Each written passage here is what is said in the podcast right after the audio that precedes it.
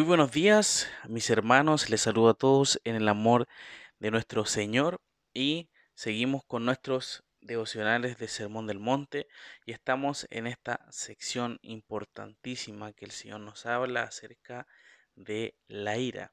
Hemos visto ya el día de ayer que para el Señor, para, para sus ojos, eh, el llamar o, eh, insultar o, ya sea tratar mal a algún hermano, hablar de mala forma, eso realmente eh, no es bueno ante sus ojos y lo compara con algo tan extremo, podríamos pensar nosotros, pero es algo que el Señor nos deja bien en claro que es lo que demanda, ya que nosotros tengamos que entender y saber de que no debemos ofender a nuestros hermanos. Y vamos a leer la continuación de este versículo, capítulo 5 de Mateo, versículos 23 y 24. Dice así la palabra del Señor. Por tanto, si traes tu ofrenda al altar y allí te acuerdas de que tu hermano tiene algo contra ti, deja allí tu ofrenda delante del altar y anda y reconcíliate primero con tu hermano y entonces ven y presenta tu ofrenda. Entonces, mis hermanos, Jesús viene diciendo sobre el tratar de mala forma a un hermano. Al pecar de esta forma es semejante a no cumplir el sexto mandamiento que dice no matarás. Eh, y eso también demuestra no estar en comunión con nuestro hermano, al llamarlo de una mala forma. Y es por eso que ahora utiliza las palabras por tanto ya en este versículo. Y eso está demostrando que lo que va a comenzar a decir tiene estrecha conexión con lo que venía diciendo anteriormente. Entonces Jesús va a expresar que sin tener una buena comunión con nuestros hermanos, eso tampoco permitirá una buena comunión con Dios. Y se presenta un ejemplo común dentro de los israelitas. Ellos normalmente llevaban ofrendas al altar en el templo. Entonces vemos que la ofrenda era una expresión de amor y gratitud por las bendiciones de parte de Dios. El Señor presenta el caso de quien, quien, perdón, de que quien viene a rendir culto a Dios eh, y a su vez es un ofensor de un hermano. La ofensa, mis hermanos, impide la relación y la comunión con Dios. Primera de Juan, capítulo 4, versículo 20, lo dice lo siguiente.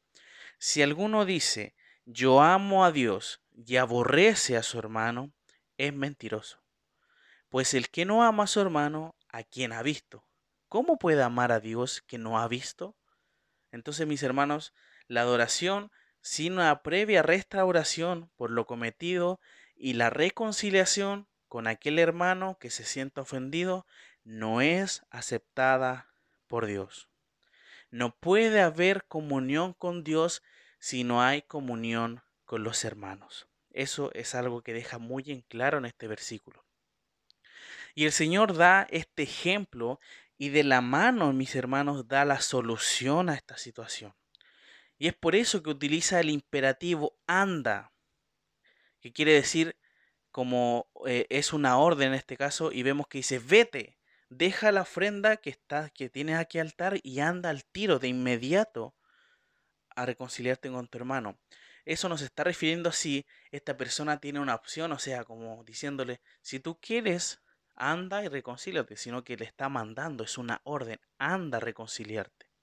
Y no solamente dice que vaya, sino que dice reconcíliate primero. Y esto demuestra la idea de tomar la iniciativa en este asunto. No se debe esperar a que el hermano venga a pedirnos explicaciones, sino que debamos nosotros ir y reparar la relación con el hermano. El creyente maduro, genuino, es quien toma la iniciativa siempre en la restauración de la correcta forma entre los hermanos. Romanos capítulo 12, versículo 18 dice lo siguiente, si es posible, en cuanto dependa de vosotros, estad en paz con todos los hombres. De esta forma, podremos demostrar adoración correcta a Dios. No puede haber una buena relación con Dios cuando no la hay con los hermanos. Y un ejemplo práctico que nosotros vemos, mis hermanos, hoy en día en nuestra relación con Dios es en la cena del Señor.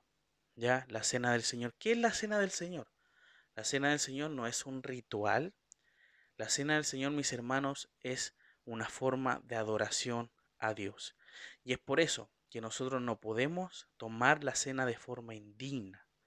Cuando nosotros estamos peleados con algún hermano, estamos eh, no en comunión, no vamos a estar en comunión con Dios en la cena del Señor para poder adorar de una forma correcta. Y es por eso que uno tiene que arreglar sus asuntos antes de participar de la comunión de la cena del Señor. Entonces, es por eso que en este ejemplo tan importante el Señor nos dice que tenemos que tener paz con todos, tenemos que arreglar nuestros asuntos y ser personas maduras, de que tenemos que, eh, para poder honrar a Dios, debemos estar en paz con su cuerpo, que es la iglesia, los hermanos que conformamos la iglesia universal del Señor. Así que mis hermanos, que sea esta palabra en esta mañana de bendición y de ayuda, esperando también de que si algún, si algún momento usted o en este momento está pasando por una situación semejante pueda obedecer y pueda solucionar aquel problema con el hermano. Vamos a finalizar en oración.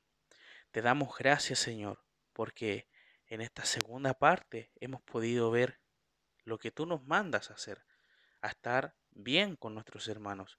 Es algo que debiésemos reflejarlo siempre, pero sin embargo siempre ocurren situaciones también que nos impiden estar de una buena forma. Muchas veces es por la inmadurez que tenemos. Ayúdanos a ser responsables y saber y no enojarnos o, tener alguna discusión por cosas que no tienen sentido. Ayúdanos a ser responsables con esto y obedecerte para que podamos tener una buena comunión dentro de nuestra iglesia local. Bendícenos, Señor, en este día, que seamos luz en este mundo y podamos, por supuesto, demostrar nuestro buen testimonio a todos. En el nombre de Jesús, amén.